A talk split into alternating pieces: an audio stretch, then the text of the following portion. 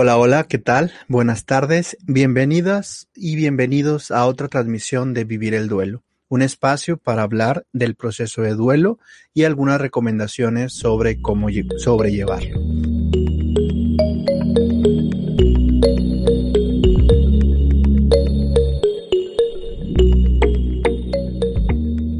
En esta ocasión quisiera hablar de algunas reacciones que pueden ser importantes para muchos y que no se habla tanto realmente. En otras ocasiones se ha hablado de la particularidad de las emociones como la importancia de las mismas, pero en esta ocasión quisiera hablar de las reacciones físicas que se pueden presentar en el proceso de duelo. Y voy a dividir esta pequeña transmisión en dos. Eh, las reacciones inmediatas, las reacciones físicas que cualquier persona puede llegar a sentir y, en segundo lugar, las reacciones físicas conocidas como somatizaciones que se pueden presentar a después del proceso de duelo. Incluso a veces se puede presentar semanas, meses o incluso años después de tener una pérdida. Eh, una de las partes importantes es que existen diferentes formas de reaccionar que tiene nuestro organismo. Una de las más fáciles que podemos reconocer son las reacciones emocionales, ¿no? Uno se puede llegar a sentir triste, se puede llegar a sentir ansioso, con miedo, con incertidumbre, y es una reacción básicamente emocional. Otra de las reacciones habituales tiene que ver con eh, los pensamientos, ideas o cogniciones que pueden ocurrir. Alguna idea, ideas de culpa, ideas de, extrañar a un, ser querido o cualquier tipo de pensamientos que se pueden originar en procesos importantes como lo es el duelo. Otra de las reacciones que también son muy relevantes, pero que a menudo no le hacemos tanto caso como deberíamos, son las reacciones físicas. Las reacciones físicas que se pueden ver como sensaciones o como síntomas. Eh, ¿A qué me refiero con ello?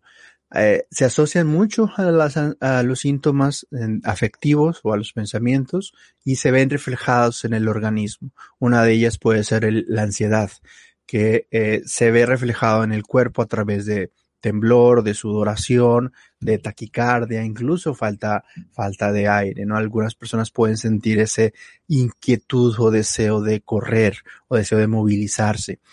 Eh, hay otros síntomas un poco menos eh, observables, pero que también tienen un impacto. Por ejemplo, cuando alguien se siente muy triste, el cuerpo suele fatigarse, entre comillas, puede sentirse más pesado, puede sentirse más lento, y es como una reacción congruente con cómo nos sentimos. La reacción del pensamiento intrapsíquica es sentirse eh, es triste, eh, lento, y el cuerpo reacciona de alguna misma manera, mostrándose lento, si queremos verlo de esta forma. Eh, incluso hay algunos autores que señalan que el estar deprimido puede ser una reacción similar a estar enfermo.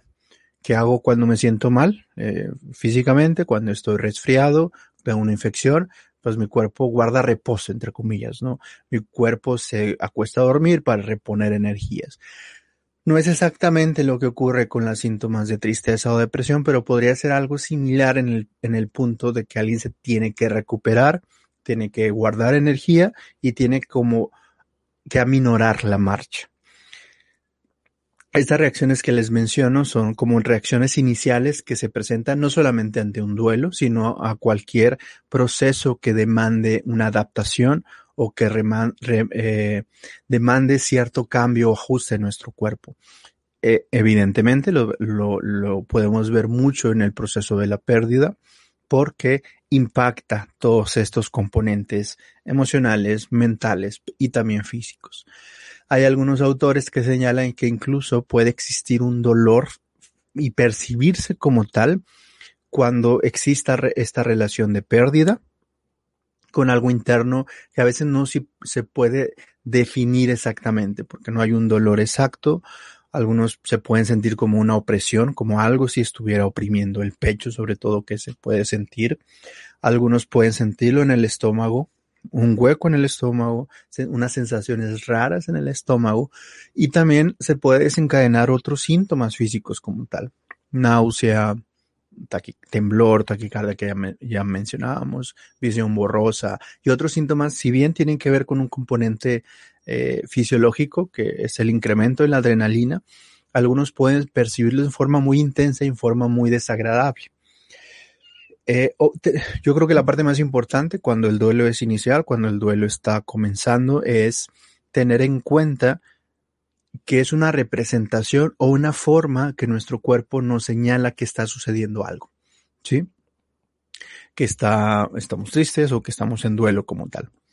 Sin embargo, esta es como una primera etapa, una primera etapa de, de, una reacción normal ante un duelo, como ya lo mencionaba, como un proceso adaptativo, no suele durar tanto, suele, suele durar pocos días, suele durar pocas semanas, no se extiende a través del tiempo. ¿Por qué? Porque al igual que las emociones o los pensamientos tienen estas fluctuaciones afectivas, a veces son muy intensas y otras veces suelen ser un poco eh, mínimas, ¿no? Y, estamos jugando en, en el proceso de duelo.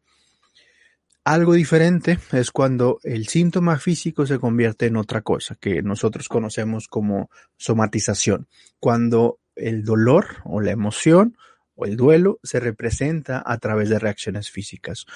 Una de ellas tiene que ver con este impacto de eh, migrar la emoción hacia algo específico y ah, voy a tratar de explicarlo brevemente. Todos hemos conocido a alguien que cuando se estresa, cuando viene un examen, por ejemplo, cuando estábamos estudiando, le empieza a doler la cabeza, le empieza a dar diarrea, le empieza a doler el estómago bueno, esto podríamos entenderlo como un proceso de somatización. El cuerpo está reaccionando ante un evento. Estrés generalmente, que es lo más frecuentemente asociado, pero también se puede presentar ante otras situaciones. Ya lo hablábamos, hablaba brevemente, ¿no? A través del dolor, de la tristeza. También hay reacciones físicas. Algo de particular importancia y que no quiero que se me pase es cuando la somatización es el actor principal o es lo que sobresale.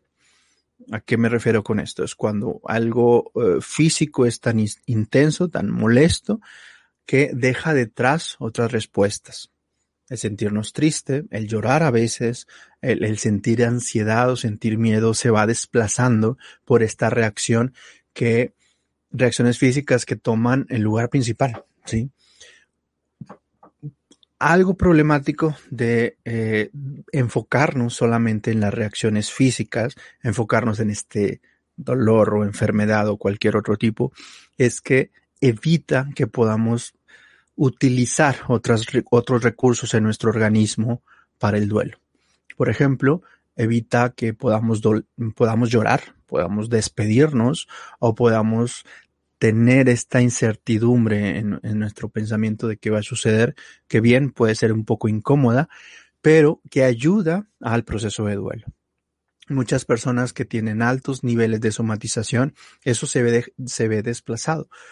Incluso existe una especie de desconexión con lo que están experimentando, con el pasado y con lo que está sucediendo.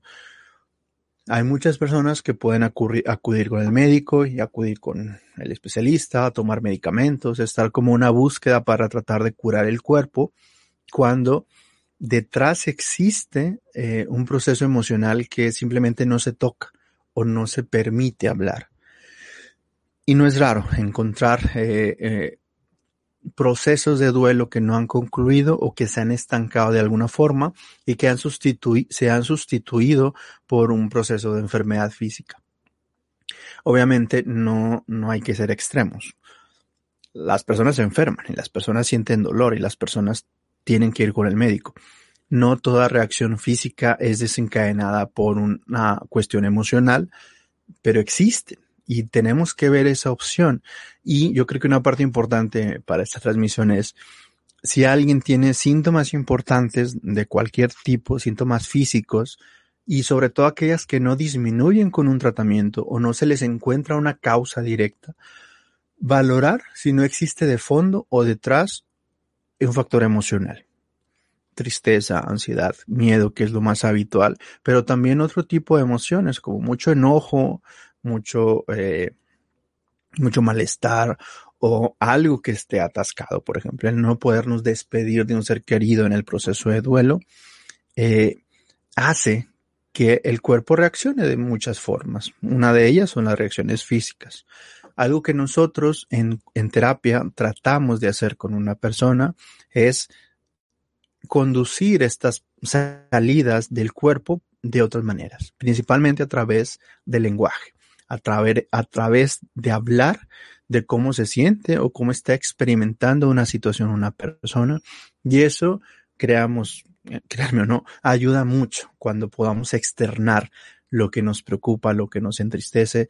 Habitualmente nos encontramos que un síntoma puede disminuir, ya no duele tanto, ya no molesta tanto, incluso puede llegar a ser un poco más manejable un síntoma físico si lo podemos conducir en forma adecuada.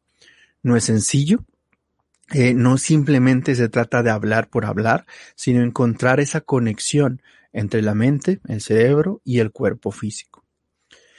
Existe, eh, hay algunas preguntas, igual ahorita, si, si gustan, pueden dejar aquí sus, eh, sus dudas o preguntas, voy a tratar de, de, de, contestarlas antes de finalizar el video, pero sí quisiera señalar un tipo de duelo específico que las reacciones, las reacciones físicas son muy frecuentes.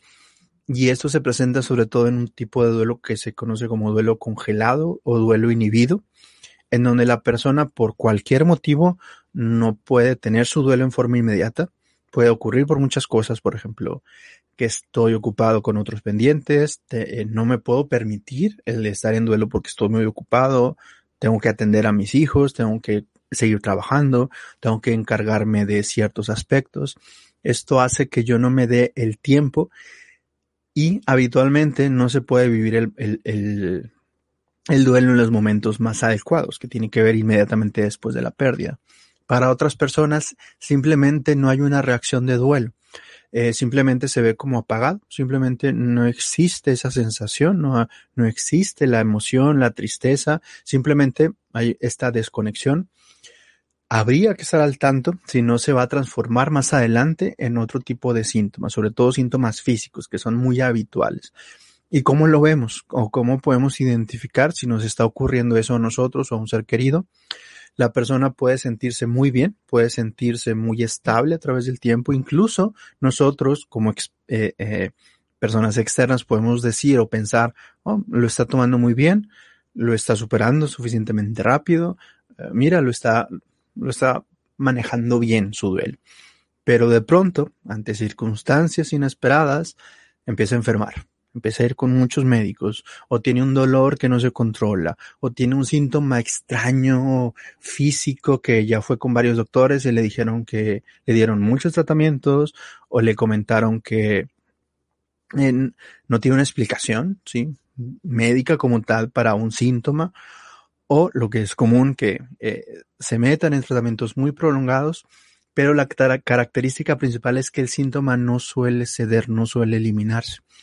Cuando sucede esto, tenemos que hacer la conexión si no es un síntoma de somatización, si no es una respuesta de nuestro organismo, ya sea ante un duelo, aunque puede ser también a otras reacciones emocionales. ¿Qué hacer al respecto? ¿Qué hacer?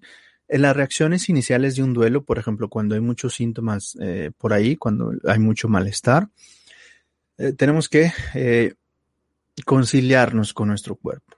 Es por algo. La ansiedad, el dolor, la opresión en el pecho tiene que ver con una traducción que hace nuestra fisiología, nuestro cuerpo ante el dolor y es normal, no hay que asustarnos. Si a veces sentimos un poco de taquicardia, un poco falta de aire, un poco de temblor, puede ser una reacción normal, siempre y cuando no dure mucho y exista esta congruencia.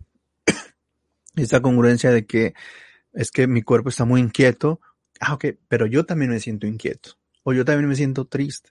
Esta conexión entre el cuerpo y la mente es muy necesaria y nos ayuda a que no se sobredimensione o no incluso exagerar los síntomas. Cuando el duelo ha pasado durante mucho tiempo, hemos estado meses o hemos estado muchas semanas y de repente aparece un síntoma, esta conexión que en un inicio puede ser un poco más sencilla porque hay una relación directa, Ok, después de que pasó me empecé a sentir así. Cuando pasa mucho tiempo ya no existe esa conexión directa.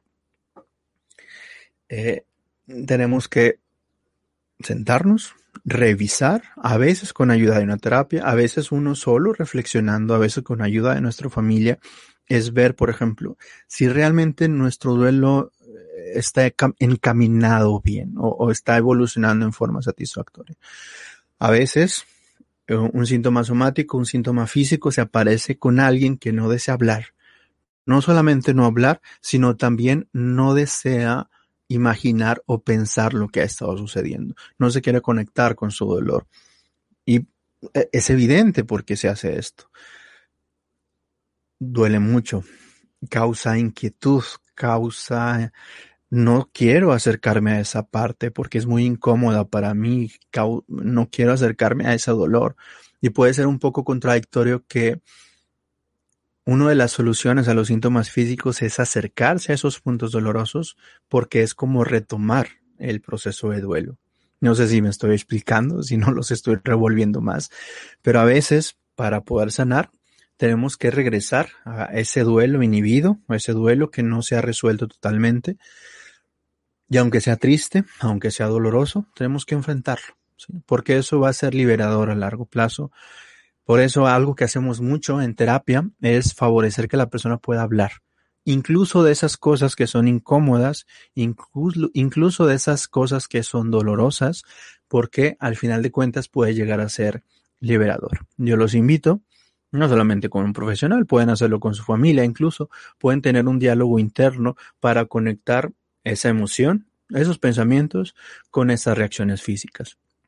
Recuerden que algo que hace que se mantenga un síntoma físico a veces tiene que ver con este aspecto de negación emocional, de no me quiero conectar con el dolor o no me quiero eh, hablar de este tema tan doloroso.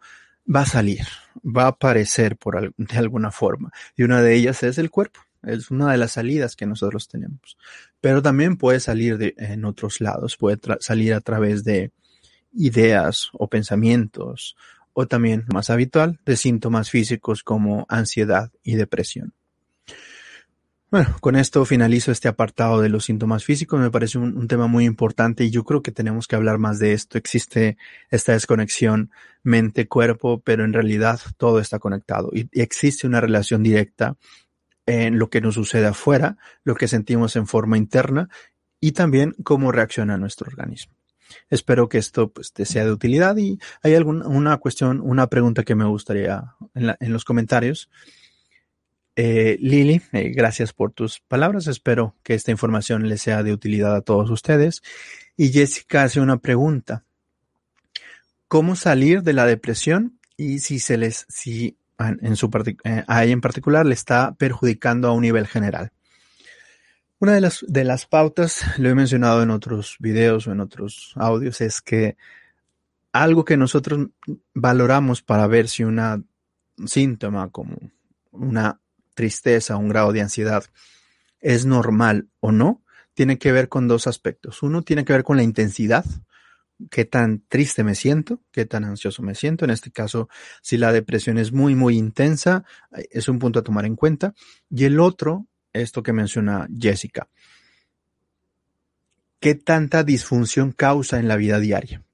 Por ejemplo, si me está dificultando ir al trabajo, si me está dificultando eh, hacer lo que tengo que hacer en casa o cuidar a mis otros hijos o me está dificultando hacer mis pasatiempos que antes disfrutaba, ya no disfruto, sobre todo cuando se alarga mucho, cuando impacta durante varias semanas o varios días, hay que pensar que ya no solamente es un duelo, probablemente ya se está agregando otro tipo de problemática, un trastorno depresivo, un trastorno de ansiedad en conjunto con un duelo. ¿Cómo podemos saberlo, Jessica? ¿Cómo podemos saber si pasamos esa etapa de un duelo normal y si se convirtió a algo más? Una evaluación. yo recomiendo que vayas con un psicólogo clínico o con un psiquiatra en este caso, o un tanatólogo que nos pueda ayudar a, a discernir si estamos en ese proceso de duelo que podemos llamar normal o se está convirtiendo en otra cosa. Si hay otra cosa, si hay un problema, si hay un diagnóstico extra como depresión o trastorno de ansiedad, necesitamos dar un tratamiento. Yo creo que esa es una parte que siempre menciono y perdonen si soy repetitivo, pero un duelo va a ser difícil de recuperar si no estamos mínimamente estables, si no tenemos controlado la sintomatología intensa nuevamente y siempre lo señalo, cuando utilizamos un tratamiento, ya sea medicamento o terapia, no es para eliminar el dolor, no es para el duelo desaparezca de la, de, de, la noche a la mañana, es para que, que el, facilitar el proceso de duelo. Una imagen, empezamos como a retirar aquellas cosas que están interfiriendo con el duelo. Una de ellas es la depresión. Una, en una depresión, la persona no se siente bien, no piensa bien, no actúa bien, no tiene la energía suficiente para el proceso de duelo. Y lo que hacemos es retirar estos aspectos que interfieren y que el duelo prosiga. Nuevamente, no significa eliminar el dolor. Eso a veces no es benéfico como lo veíamos en el video. Puede aparecer a través de otras formas, puede aparecer a través de síntomas físicos, de dolor o síntomas somáticos. El objetivo es que el duelo prosiga su curso en forma natural y que la persona poco a poco se vaya adaptando. No sé si eh, contesté tu pregunta, Jessica, pero si hay duda, una evaluación. No, no, que te acerques con algún profesional de la salud para ver si no se ha pasado ese límite de normalidad versus sintomatología. TT menciona que si no llorar puede traer consecuencias en un duelo de un hijo. Bueno, este punto me parece también importante porque el llanto, la tristeza es como la expresión habitual que nosotros tenemos para despedirnos. Cuando no sucede, cuando simplemente está bloqueado eso, hay que valorar qué está pasando. Hay personas que simplemente es su estilo, es su personalidad. No van a llorar, nunca van a llorar porque nunca han llorado en su vida. Existe ese grado de mostrar de forma diferente la tristeza, de mostrar en forma diferente eh, el duelo. Y a lo mejor están tristes de otra manera. Pero cuando alguien no es así, cuando alguien habitualmente puede llorar, puede sentir esa tristeza y las puede externar, y no sucede en una pérdida tan importante como la de un hijo, hay que valorar si no hay este bloqueo. En un inicio, muy, muy, eh, cuando ocurre una pérdida en forma eh, muy prematura, en una forma muy inicial, a veces pasa esto, la persona entra en una especie de shock, negación, conocen algunas, algunas eh, teorías, donde la persona se bloquea para aguantar el golpe, de, entre comillas, para poder estar firme, poder tolerar y poco a poco ir quitando ese shock o negación y empezar a aceptar el proceso de la pérdida. Eh, cuando este shock perdura mucho tiempo, puede ocurrir algo como lo menciona Tete. Simplemente no hay una emoción, no hay un llanto. Eh, hay que valorar a largo plazo, en las próximas semanas, los próximos meses, si esto no trae unas consecuencias. Yo cuidaría, por ejemplo, si alguien no muestra ninguna reacción en el duelo, se ve súper firme, se ve súper completo, vigilar cómo va a ser la reacción. Si más adelante no va, no va a aparecer de nuevo, no sé, que empiece a llorar de repente o que empiece con síntomas físicos como ya les he mencionado, porque podría ser una reacción atrasada del proceso de duelo. ¿Qué hacemos entonces? Tomamos a esas personas, regresamos a ese duelo que no se pudo tomar en su momento. A partir de ahí comenzamos como este proceso de duelo poco a poco. Es más o menos, y es una de las técnicas que quizás se puedan hacer en una terapia de duelo. Eh, hola a todos los que están comentando. Bueno, hay otro comentario. Gulf señala que ella era muy sensible y a un mes de la pérdida de su hija no pudo manifestar su tristeza por fuera, pero sí está ocasionando internamente trastornos menstruales, descomposturas, cansancio, etc. Precisamente a esto me refiero. Hay personas que su forma de salida es su cuerpo. Dolores menstruales, descontroles hormonales, enfermedades que gripes o unas hay muchas encuestas que señalan que después de una pérdida las visitas con el médico se multiplican. Y tiene que ver con esto, porque el cuerpo busca una forma de sacar esa, vamos a llamarle tensión interna, aunque no es así. Es una forma de sacar ese dolor, es una forma de sacar ese duelo y una de las características o formas que tiene que hacerlo es a través de síntomas. La recomendación es crear esta conexión emocional de pensamiento y eh, con el síntoma físico para poder eh, ayudarle al cuerpo que tenga otras maneras de externar esto. A veces nos encontramos con personas, bueno, a veces me canalizan o me refieren a alguna persona con un síntoma físico importante y a veces es curioso cómo la persona dice, es que no tiene nada que ver con la emoción, ¿por qué me mandaron con el psiquiatra? ¿Por qué me mandaron a terapia? Cuando es evidente que hay algo emocional, pero no existe esa conexión. No, es que yo estoy bien. El que está mal es mi estómago que no se cura. O es mi, mi corazón que está eh, taquicárdico y no se puede calmar. Existe esa desconexión emocional y, y uno de los objetivos es lograr precisamente esa integración de lo que está ocurriendo. Lizeth comenta que si puede ser normal que en los primeros días ya no llore y que ahorita ve algo significativo y ya no llore y que si siente que su cuerpo lo está expresando de alguna forma. Eh, a veces ocurre que se presenta esta como detención del duelo, eh, el, duelo es como que se para, pero se reactiva posteriormente ante otras circunstancias. Puede ser ante una película, eh, muy significativo ante aniversarios luctuosos o eventos significativos como cumpleaños, como aniversarios luctuosos o, fechas importantes para la familia y en ese momento hace algo clic en forma interna y surge. Ya vimos las diferentes formas en las que surge un síntoma, síntomas emocionales, pensamientos que a veces son muy inquietos, pero también a través de síntomas físicos. Nuevamente, la sugerencia, no hay una solución sencilla, no hay palabras mágicas que vayan a solucionar todo, pero entablar esta conexión y ver la posibilidad ayuda mucho. Que bueno, a lo mejor esta pierna que me duele mucho, pues sí, es parte de mi dolor de rodilla, pero a lo mejor esa tristeza o esta ansiedad a lo mejor está haciendo que lo sienta más o, lo observo más o a lo mejor estoy buscándome enfermedades que eh,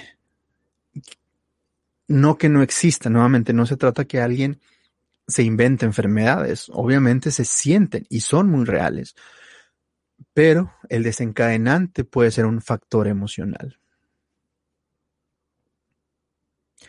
Jesse comenta que a un año de la muerte de su esposo se está mudando de donde vivía y no ha parado de llorar. Y cuando pensaba que ella ya no iba a llorar, pensaba que ya estaba superado. Es esto que me refiero, Jesse. El duelo a veces tiene estas fluctuaciones. A veces nosotros estamos estables, incluso ya el duelo ha quedado Ah, se ha superado en ciertas etapas y estamos mejorando afectiva, física y emocionalmente, pero de repente reacciona ante un recuerdo, ante un momento, ante un, eh, una fecha o un cambio importante. Es este vaivén del duelo, este oleaje que a veces se presenta y que se repite y que tenemos de alguna forma eh, nos habla que el duelo sigue ahí y que el duelo tiene que continuar y que hay cosas que todavía necesitamos trabajar. ¿Cuánto dura? Esto puede durar mucho tiempo. Mientras más significativa sea la relación, sería extraño que no se presente en ciertos momentos este oleaje de, malestar, de, sentir nuevamente. Obviamente, si esto es todo el tiempo, si todo el tiempo me siento mal, si a pesar de que ya han ocurrido, han pasado varios años y esto es una constante, probablemente ya no sea un duelo esperado, ya este oleaje ya no, ya no ocurre en forma, en forma habitual, probablemente sea algo más y vale la pena, como mencionaba hace un momento, vale la pena una evaluación para ver cómo estamos.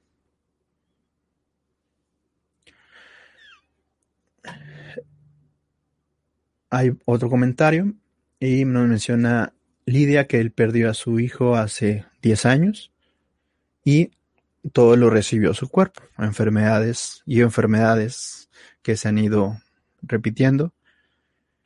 Y menciona que solo hablar de él duele su partida, algunos días tranquila, pero es una tristeza que lleva, es una tristeza como constante que no se ha eliminado totalmente, en algún momento se va a quitar, en algún momento se, uno deja y finalmente termina el duelo como tal.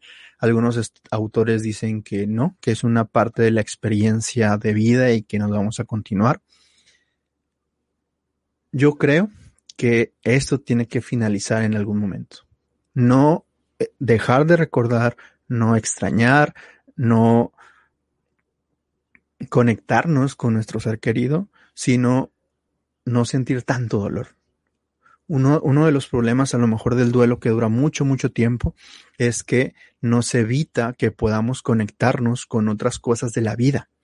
Y a veces es uno de los problemas más importantes del duelo. De alguna forma nos mantenemos atascados en cierto momento histórico, en cierto momento de nuestra vida, y evita que podamos conectar con otras cosas. Familia, amigos, nuevas parejas incluso, y eso hace que la vida se vaya opacando un poco, un poco más. Yo creo que siempre tenemos que hacer el esfuerzo de tratar de estar cada vez un poco mejor, de un día a otro, de una semana a otro, de un mes a otro. Una de las características del ser humano es esta búsqueda implacable del cambio. Siempre buscamos esto, buscamos eh, cómo estar tranquilos, cómo llevarnos bien con nuestra familia. Cuando esto se detiene, hay que ver qué está pasando. Cuando dejamos de explorar, cuando dejamos de buscar en el mundo exterior, hay que ver qué está ocurriendo. Hay otros, otros comentarios relacionados también con los síntomas físicos y el duelo como tal. Si los síntomas del duelo eh, ocurren, pueden ocurrir antes de, de la pérdida como tal como una especie de preparación, una especie de que el duelo se em, empiece a hacer desde antes, desde antes. Y sí, evidentemente ocurre, sobre todo cuando eh, nos damos cuenta que algo puede ocurrir, cuando alguien incluso, aunque no haya señales, pero vemos a alguien que está mal, que está enfermo, muy habitual, por ejemplo, que, que veamos un adulto mayor, un abuelo, un tío, un padre ya mayor, y vemos poco a poco cómo se va deteriorando su salud, cómo va enfermando. Son ciertas señales de eh, cambio que van a ocurrir y a veces el cuerpo empieza a reaccionar, a veces a través nuevamente síntomas físicos, pensamientos, emociones, pero es como cierta preparación para el duelo. Nuevamente, no, no, es, si estas reacciones aparecen es por algo, son reacciones que nuestro cuerpo utiliza y a veces nos ayuda a despedirnos, a veces nos ayuda a prepararnos, a veces nos ayuda a estar alerta para estar al pendiente de lo que vaya a ocurrir. Por eso no tenemos que desestimar cualquier señal que nos envía el cuerpo, señal emocional o señal física. Tenemos que estar al tanto de por qué está ahí y para qué está ahí. Probablemente podamos obtener mucho si reconocemos estas reacciones en el cuerpo, ya sean emociones, síntomas físicos o incluso pensamientos que nos puedan estar inquietando. No quisiera alargar mucho más este video. Quisiera agradecer a todos por eh, acompañarme en esta tarde. Recuerden, cualquier sugerencia para videos futuros, estoy a sus órdenes. Voy a tratar de ser un poco más constante en los videos. Eh, me quisiera eh, verlos y citarlos el próximo lunes por la tarde, también más o menos a esta hora, para continuar hablando de temas relacionados con el proceso de duelo. Y no me quisiera ir eh, sin comentarles antes que recuerden que estoy diseñando el curso para el, duelo, el curso en general de vivir el duelo. Eh, va a partir del próximo lunes ya va a estar disponible, pero el que quiera acceder ya lo puede hacer, bueno, puede separar su lugar desde ahorita a mitad de precio. El objetivo es utilizar todos estos factores diferentes para darnos una idea y ver qué cosas nos podemos apoyar en el duelo. Precisamente porque no todos pueden hacer una consulta por el tiempo, por la distancia, por lo que sea, traté como de empaquetar esta información para poderla transmitir de la manera más clara. Espero nuevamente al que los que ya vayan separando su lugar, que les sea de utilidad y nuevamente me quiero despedir eh, deseando, enviándoles un gran abrazo y nos los espero la próxima semana, el próximo lunes a las 6 de la tarde. Nuevamente muchas gracias por todo y hasta la próxima.